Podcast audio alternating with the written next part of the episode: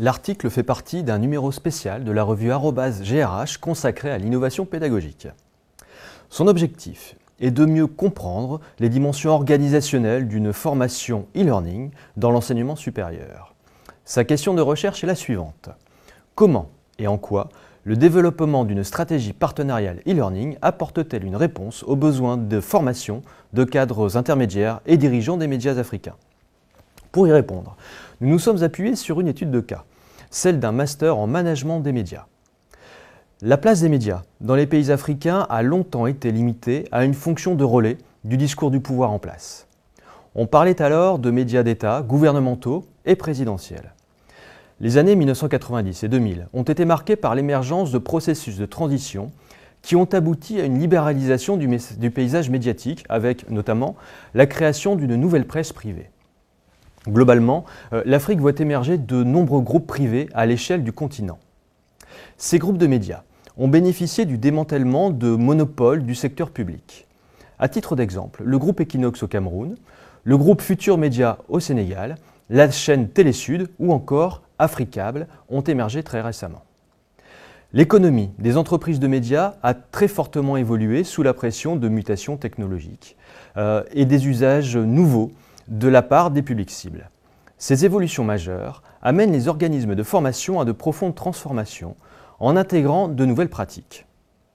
Sur le plan de la formation, même si des acteurs locaux importants existent, euh, l'histoire de la formation des journalistes africains est largement marquée par la présence européenne et le rôle des pays occidentaux dans la formation des élites. Les formations ouvertes à distance permettent, pour un public isolé, d'accéder à des formations de qualité, tout en autorisant un aménagement des horaires de travail compatibles avec une vie professionnelle et sociale. Notre recherche-action a pris la forme d'une étude de cas qui nous a amené à cinq conclusions. Première conclusion, l'aspect technique. Cette étude de cas montre que les étudiants sont confrontés à une réelle difficulté technique et nous rappelle que le contexte dans lequel évoluent euh, ces étudiants joue un rôle central dans la réussite d'une formation. Deuxième conclusion, les impacts de la formation sur la carrière et la vie personnelle des étudiants. Proposer une formation à un public de cadres, de cadres dirigeants, c'est aussi être confronté aux enjeux personnels des étudiants qui exercent une activité professionnelle intense et qui doivent, en parallèle, faire face à des contraintes d'ordre personnel. Troisième conclusion, la simplification des démarches administratives et les difficultés de paiement.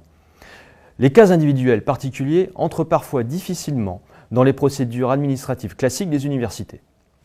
L'inscription d'étudiants étrangers ayant poursuivi un parcours d'études dans leur pays d'origine soulève un certain nombre d'obstacles administratifs, dans la mesure notamment où les procédures d'inscription des universités françaises ont d'abord été élaborées pour la gestion d'une masse importante d'étudiants. Quatrième conclusion, la mise en application des savoirs et l'hétérogénéité des publics. Euh, cette étude montre que les participants ont directement mis en application dans leur propre structure de médias les apprentissages de la formation, ou ils ont tenté de le faire pour changer les choses. Chaque module de la formation a permis de créer des opportunités de lien avec le terrain, et ce dans chacune des disciplines de gestion étudiées. À titre d'exemple, la gestion des ressources humaines, en changeant les pratiques managériales, euh, le concept de business model qui a permis la construction euh, d'un plan de développement de nouveaux médias. L'application dans l'accompagnement de projets personnels constitue également un élément central de l'étude de cas. Cinquième conclusion, la gouvernance partenariale d'un master en e-learning.